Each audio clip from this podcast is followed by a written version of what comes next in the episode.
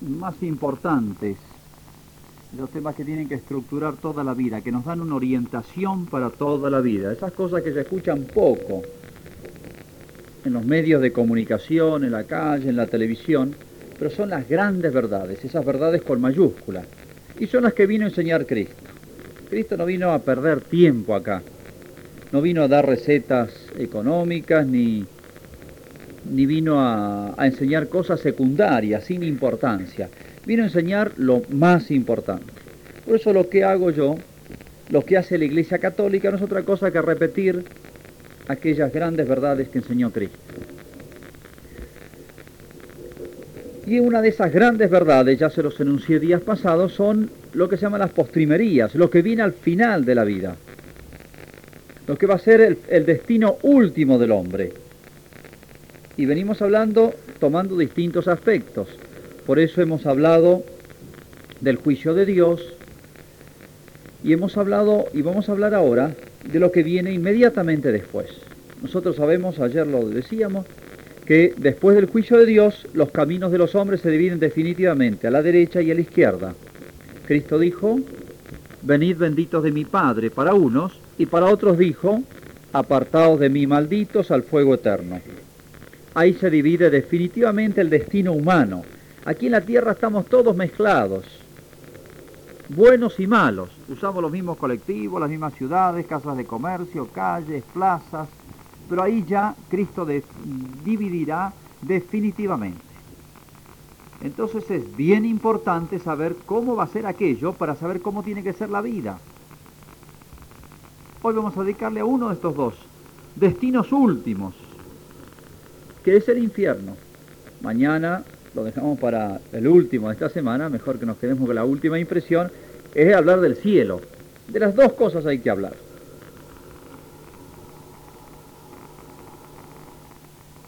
Una oportunidad salía de la Academia eh, Militar de Francia, una academia muy importante, salía eh, nuevo, una nueva camada de egresados.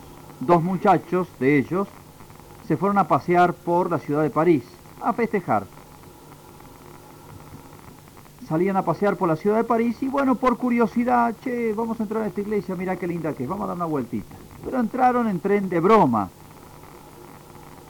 Entran en la iglesia, se ponen a mirar las imágenes un poco ahí, una iglesia linda, artística, una hermosa iglesia, y por ahí uno le dice, che, mira, hay un padre confesando allá en el confesionario. Hablando de confesiones, está el padre Luis Sanjurjo afuera confesando. bueno. No, no, no. Bueno, no invocamos una con los micrófonos. Bueno, la cuestión es que uno le, dice, ¿a que no te animás a ir a confesarse? No, te apuesto tanto.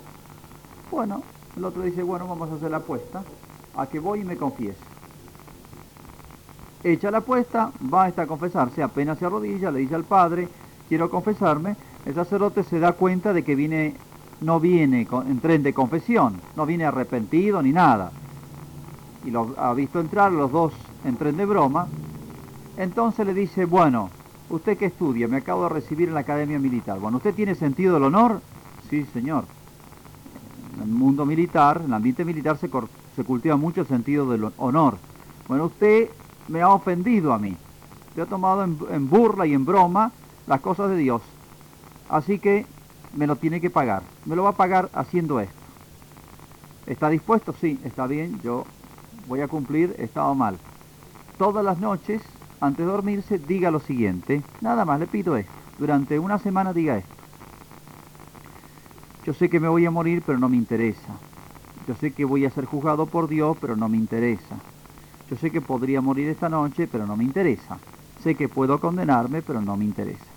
Esa pequeña oración, oración, hágala todas las noches antes de dormirse, siete días y venga aquí de vuelta. Está bien, voy a cumplir, tengo sentido del honor. Bueno. Al tercer día vino este nuevo militar recién recibido, diciendo, padre, ya la tercera noche no pude decirla porque pensé bien lo que estaba diciendo y me estremecía de miedo y no quise repetirla y tiene razón, no solamente lo ofendido, sino que ofendido a Dios y quiero hacer una buena confesión. Ya ven, el pensamiento de la muerte, del juicio, del cielo y del infierno, ¿cuántas almas ha salvado? ¿Cuántas almas ha salvado el infierno?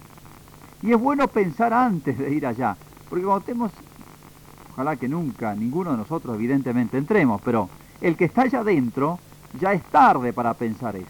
En cambio aquí, agradezcamos a Dios que estamos en el mundo de los vivos y que si lo hemos merecido o lo merecemos, todavía estamos a tiempo de librarnos de él. Uy, padre, pero no hay que hablar de esas cosas negativas en la religión, dicen algunos.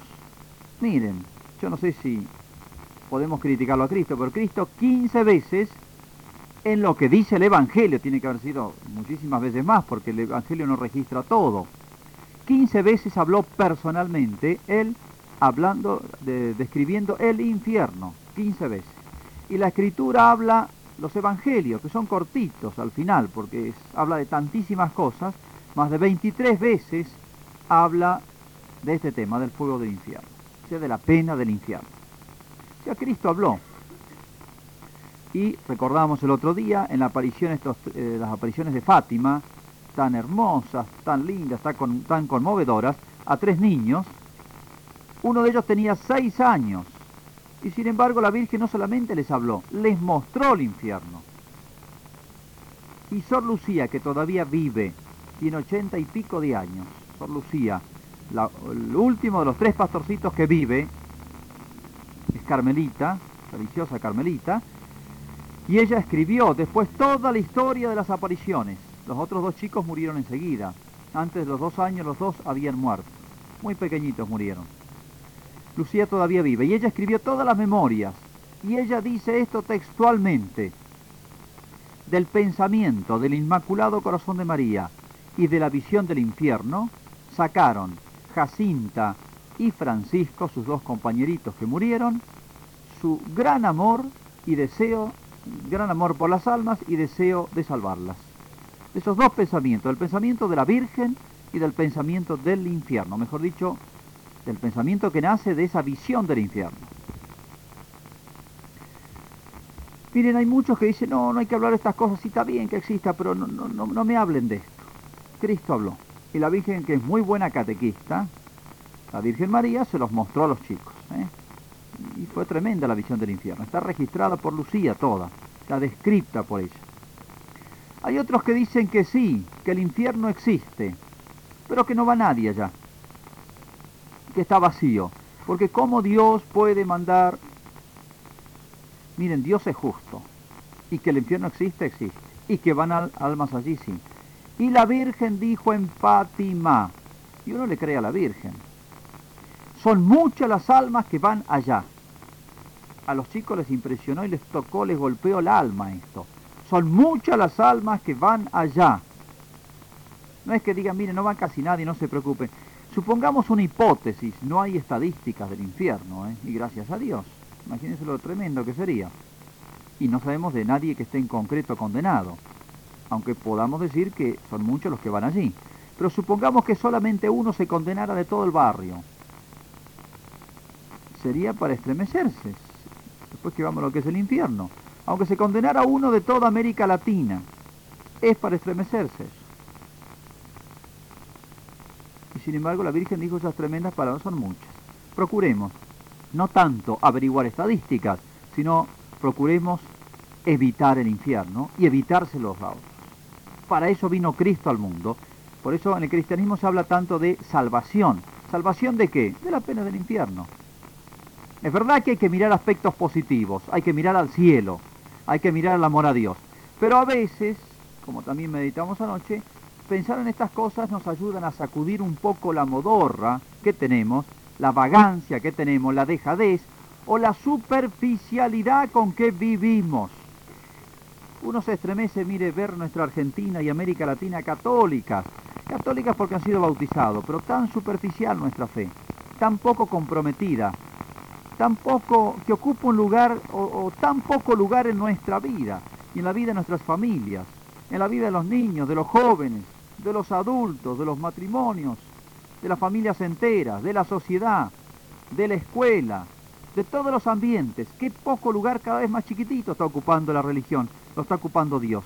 Y siendo que es son estas verdades de la religión y de la fe las más grandes y las más decisivas de toda la vida. Las más grandes y decisivas de toda la vida. Es una cuestión, en otras palabras, de vida o muerte. Acá es en serio la cosa. Esto es una cuestión de vida o muerte. ¿Qué es el infierno? Cristo lo definió en dos palabras. ¿Y cómo es Cristo? Dos palabras dijo todo. Dice, ¿en qué consiste el infierno? Dice, apartados de mí malditos al fuego eterno. Todo esto que digo, verdades de catecismo, verdades de la fe, de la Sagrada Escritura. Apartados de mí malditos al fuego eterno. Los, chicos de Fátima, Lucía, describe después, está todo por escrito, no tengo el texto aquí, la, visión del infierno. Dice, vi como un mar de fuego, es una figura plástica, digamos. Dice, vi como un mar de fuego y las almas de los condenados allí de los condenados allí. En medio de ese fuego había una cantidad de animales desconocidos y horribles, que eran los demonios, que tomaban como figuras de distintos animales. Y vi las almas de los condenados, dice, y vi ese mar de fuego que era como una especie de fogata también. Y han visto cuando se prende fuego de noche, que saltan las chispas, dan vuelta por el aire y vuelven a caer este, lentamente hasta apagarse, dice, vi las almas de los condenados como brasas ardiendo que saltaban para arriba de ese mar de fuego, de ese, mm, este, como en un incendio, dice, como las chispas en los incendios y volvían a caer de nuevo en ese fuego. Y en, todo esto en medio de gemidos y quejidos espantosos. Los chicos ven eso, se quedan helados y miran a la Virgen. Y ahí es cuando la Virgen le dice, miren dónde van a, parar las almas de los que se condenan. Para eso he venido, para hacerlos, para dejar todo un mensaje para la tierra, que ustedes lo van a difundir, para que nadie pueda ir allí. Dos palabras entonces, como lo definió Cristo, apartados de mí malditos al fuego eterno. Y en esa visión está también un poco explicado a modo de película, digamos. Les pasó una pequeña película a la Virgen a los chicos. Hay muchos santos que han tenido visión del infierno. Hay una muy larga descripción, que no la voy a hacer, de Santa Teresa de Jesús. Ella estuvo como un instante metida ahí en el infierno viendo. Y otro gran santo, San Juan Bosco, tuvo varias visiones del infierno tremendas. Bueno, vamos a la definición de Cristo. Vamos a ver bien en qué consiste el infierno. Ideas claras. ¿eh? En, la vida hay que tener ideas muy claras. Primero, y lo más tremendo del infierno es el apartados de mí. Si yo le dijera que el infierno es apartados de mí, usted diga, eso no es ningún infierno el que pronuncia esa palabra no es cualquiera, lo dice Jesucristo. Esa palabra la está pronunciando Jesucristo, que es Dios. ¿Se acuerdan al principio de la, historia? Dios decía, hágase el sol y se hacía el sol. Hágase la luna, háganse las estrellas, hágase el universo. Todo de la nada. O sea, la palabra de Dios es tan poderosa, los deseos de Dios son tan fuertes, son omnipotentes, que crean lo que dicen. Si yo dijera que aparezca la iglesia acá, la Basílica San Francisco Solano, me puedo pasar todo el día diciéndolo, no pasa nada. Seguimos acá dentro de la carpa nomás. Bueno, pero si dijera Dios, si viniera Cristo aquí y dijera que aparezca la basílica, ninguna duda, aparece una basílica pero el tamaño que se le dé la gana. La palabra de Dios es así. Entonces, el que pronuncia esa palabra, apartados de mí, no es un ser humano cualquiera, a quien pudiera hasta discutírsele, si no lo dice Cristo. Y es tremendo escuchar de Cristo, que es Dios, Cristo que es amor, Cristo que es justo, Cristo que es buen pastor, que se presentó como el buen pastor misericordioso, que, se presentó en aquella parábola del Hijo Pródigo como el Padre, que está siempre esperándonos para la reconciliación, que es el sembrador que quiere cosechar, etcétera, etcétera. Fíjense si no recorrió la, recorrió la tierra aquí incansablemente para buscar las almas, es el que al final va a decir apartados de mi maldito. O sea, se les di montones de oportunidades. Nadie va a poder quejarse. A mí no me dieron oportunidad. Quiero igualdad de oportunidades con aquellos. Dios da oportunidades a todos. Dios tiene su providencia. Y ese apartado de mi malditos no es un ratito, bueno lo dijo después, mejor olvidarme esas palabras, es como si eso se van a pronunciar toda la eternidad en el oído. Y entonces definitivamente separados de Dios. Pero no es como el que vive separado de Dios en la tierra. Aquí en la tierra hay personas que viven y no les importa nada de Dios. No se preocupan de si existe o no existe, no se importa nada, viven tranquilos, padre, yo vivo tranquilo sin Dios, como me decía uno. Yo no me meto con Dios, que Él no se meta conmigo. Miren, se va a meter con uno, les aviso y la cosa va en serio. El juicio de Dios, Dios se va a meter con uno, y se va a meter con la vida de uno. Nos guste o no nos gusta, ahí van a parar todos. Al juicio de Dios van a ir a parar todos. El ateo y el no ateo. El testigo de Jehová, el evangelista, el que dice que el infierno no existe, el que dice que Cristo es un marciano, venido de Júpiter, el que diga, van a estar todos ahí. Oh, sorpresa para muchos. Ese apartado de mi maldito va a ser eterno. No es que un rato, bueno, me echó un rato de la casa, como el padre está harto del hijo, le da una patada, mira, no aparezcas en toda la tarde, le dice, porque está insoportable hoy. Y a la noche, bueno, el padre vuelve a ser el padre y la madre también. Esto es para siempre, apartados de mi maldito. Dice Santa Teresa en la descripción que ella hace del infierno, esto hay que profundizarlo y profundizarlo, porque no es decir, eh, yo vivo sin Dios y vivo tranquilo, Padre. Ahí nos vamos a dar cuenta, el alma se va a dar cuenta perfectamente que Dios es la vida del alma. Dios es todo, yo vengo de Dios. Y va a tener esa especie de tendencia, deseo de poseer a Dios porque se va a dar cuenta que es todo su ser y toda su vida es Dios. Pero por otro lado va a sentir un movimiento de adentro que lo arranca de Dios. Santa Teresa dice así, yo no sé cómo explicarlo, pero es como si el alma se desgarrara a sí misma. Esto es tan difícil, habría que usar un montón de comparaciones. Una, que nos puede aproximar, pero miren, es un milímetro en, en, 100.000 kilómetros que nos aproxima. Ustedes han habrán sufrido todos dolores físicos y dolores del alma. Hay dolores físicos, me duele la cabeza, me duele el estómago, me duele una operación, me duele dolores del cuerpo. Y hay dolores del alma, se llama tristeza el dolor del alma. Y hay dolores del alma, en serio, tantísimos. La muerte de un ser muy querido. Díganme si no es decir, el que ha tenido la experiencia de decir, es como si, el alma se me partiera por la mitad y se me va la, otra mitad del alma. Un dolor, una ofensa, una humillación muy grande de un ser querido. Dolor del alma se llama. ¿eh? En fin, hay tantísimo, hay esos dolores a veces de familia, esas cosas, esas eh, tragedias de familia que suelen ocurrir. Bueno, en los niños, jóvenes, padres, madres, lo que a veces sufre la madre por sus hijos. Dolores del alma. Han visto que el dolor del alma es muy distinto al dolor del cuerpo. Y tantas veces quien sufre mucho en el alma podrá decir, pero con toda seguridad, yo prefiero mil veces que, que, que me arranquen un brazo y no sufrir esta pena que llevo en el alma. Porque el dolor del alma es un dolor más espiritual. Por eso es mucho más que el dolor del cuerpo. Es como si se sangrara el alma. ¿eh? Cosas difíciles de explicar, pero la experiencia nos lo dice. Bueno, ese dolor del alma, multiplíquenlo no por 10, el peor que pueden haber padecido en la tierra, experimentado. Multiplíquenlo no por 10, multiplíquenlo por 10.000. Me quedo corto, multiplíquenlo por infinito siempre desgarrándose el alma sin morir nunca. El condenado desearía morir, o sea, aniquilarse, no, existir más. Ya no sufre, pero sigue viviendo. Y el alma desgarrándose. Desgarrándose sin morir, desgarrándose sin desgarrarse. Siempre vive y siempre entera. Apenas esto nos puede dar una pista de lo que significa ese apartado de mí. Mi única esperanza, que es Dios, el, que debiera llenar toda mi vida y me lo doy cuenta en ese momento, me dice apartados de mí. Esa repulsión interior y ya no hay lugar a arrepentimiento. El arrepentimiento es antes de la muerte, después ya no. El alma queda como fijada en el rechazo de Dios. Entonces Dios, como si me dijera, sé consecuente, siempre te burlaste de la cosa de Dios, siempre te pareció que no hacía falta ir a la iglesia, siempre te pareció esto, que los curas, que la iglesia, que el papa, que esto, que la mar en coche, bueno, sé consecuente, apartados de mí. Al fuego eterno, la segunda parte, apartados de mí, es lo más profundo del dolor del infierno. Y al fuego eterno, dice, por el otro lado. Y uno dice, bueno, esto del fuego eterno, esto sí que es, feo. Esto no es nada en comparación con aquello.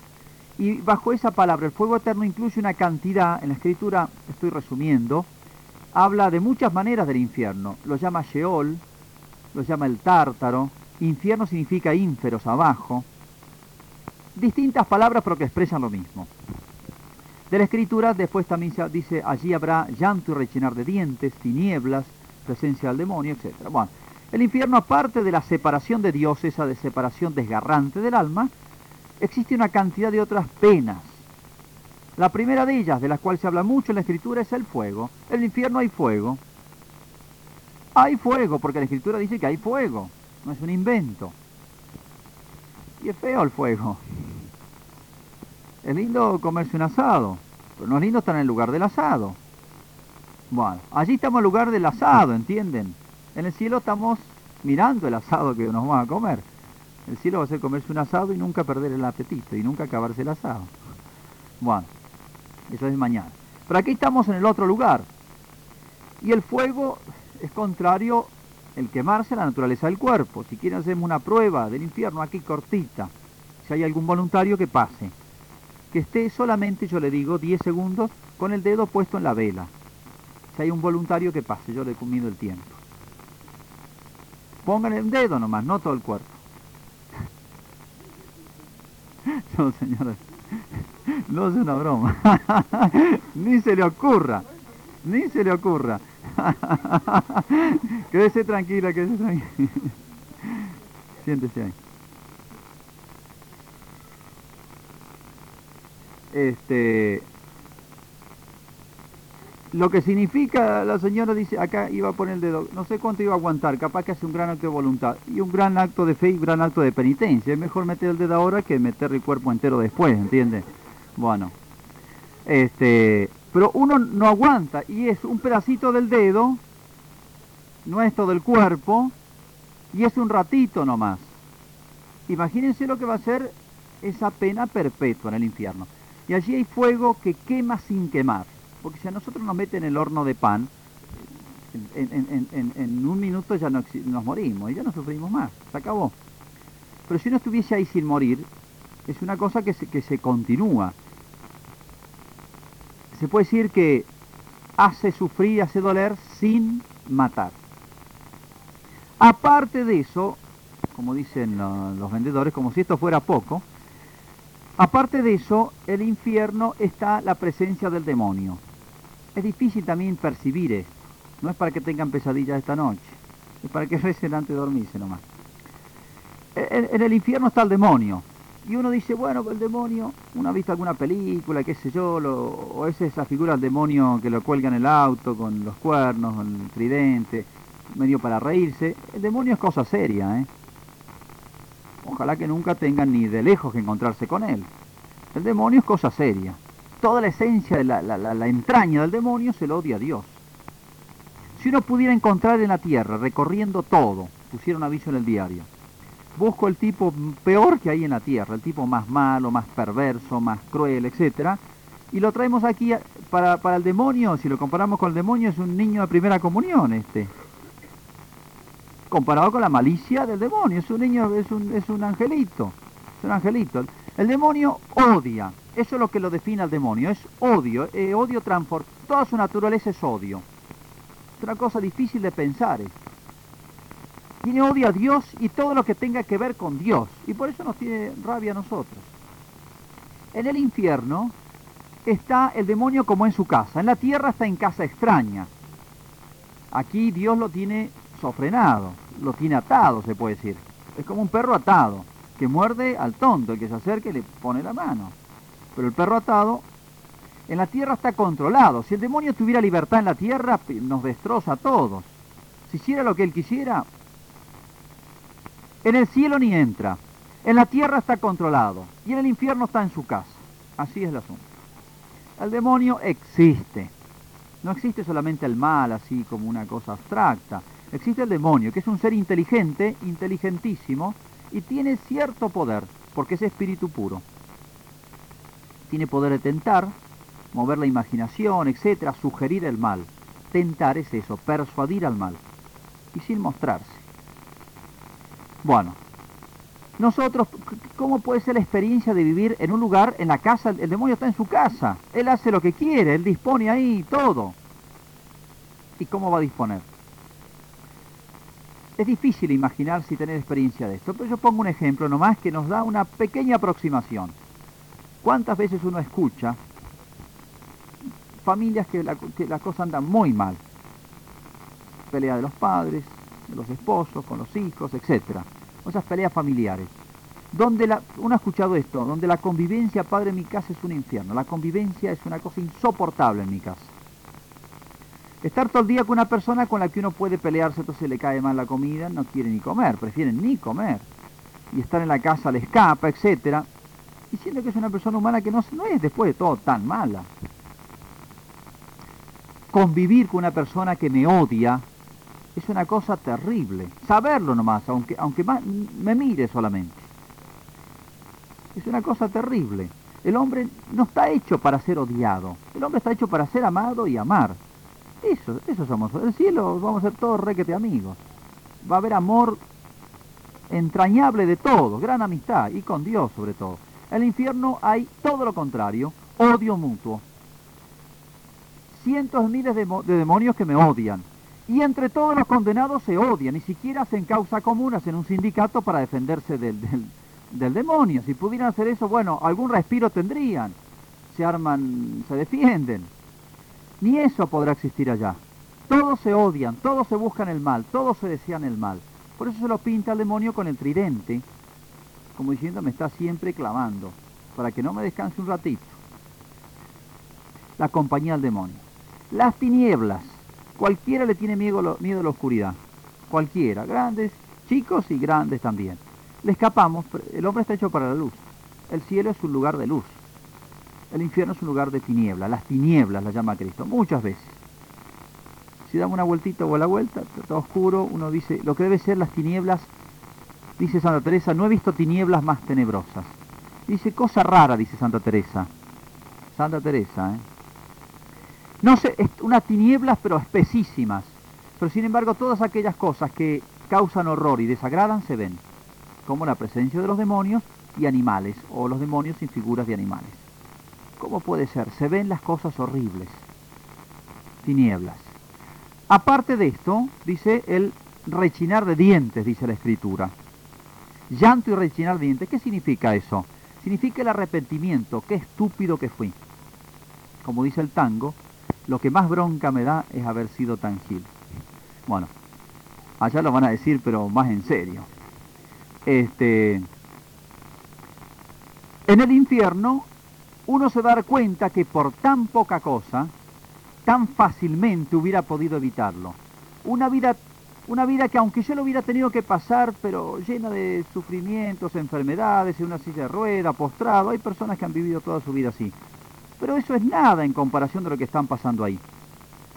Bueno, y hay ambas cosas, la separación de Dios y todas estas penas, y me quedo ahí nomás, hay otras, todas estas por la eternidad. Esto es otra cosa tremenda. Cuando el que entre en ese lugar sabe que no sale más. Sabe que no sale más, porque Cristo dijo el fuego, apartado de mí, malditos el fuego eterno. La palabra eterno significa eso, que no tiene fin. No tiene fin.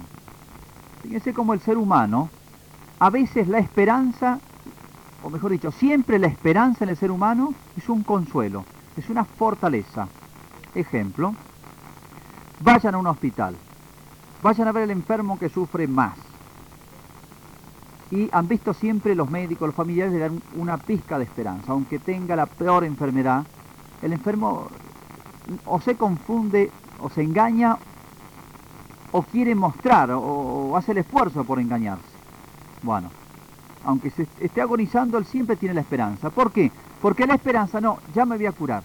Estoy sufriendo mucho, pero ya el médico me ha dicho que ya estoy mejorando o que dentro de un poquito tiempo salgo de aquí. Y eso, ese, ese respiro, esa rendija, ya me voy a mejorar. Aunque sea dentro de un mes, hace que uno sea capaz de aguantar grandes cosas, aguantar grandes dolores, pero la luz de la esperanza. Aunque sea una lucecita allá lejos, pero esa me alienta, me da fuerza para soportar esto de ahora. Pero si no tuvieran esa lucecita allá, todo negro, el futuro todo negro, esto que yo tengo, este dolor de cabeza, aunque sea pequeño, no se me va a pasar nunca más, ni de día ni de noche. Es para desesperarse.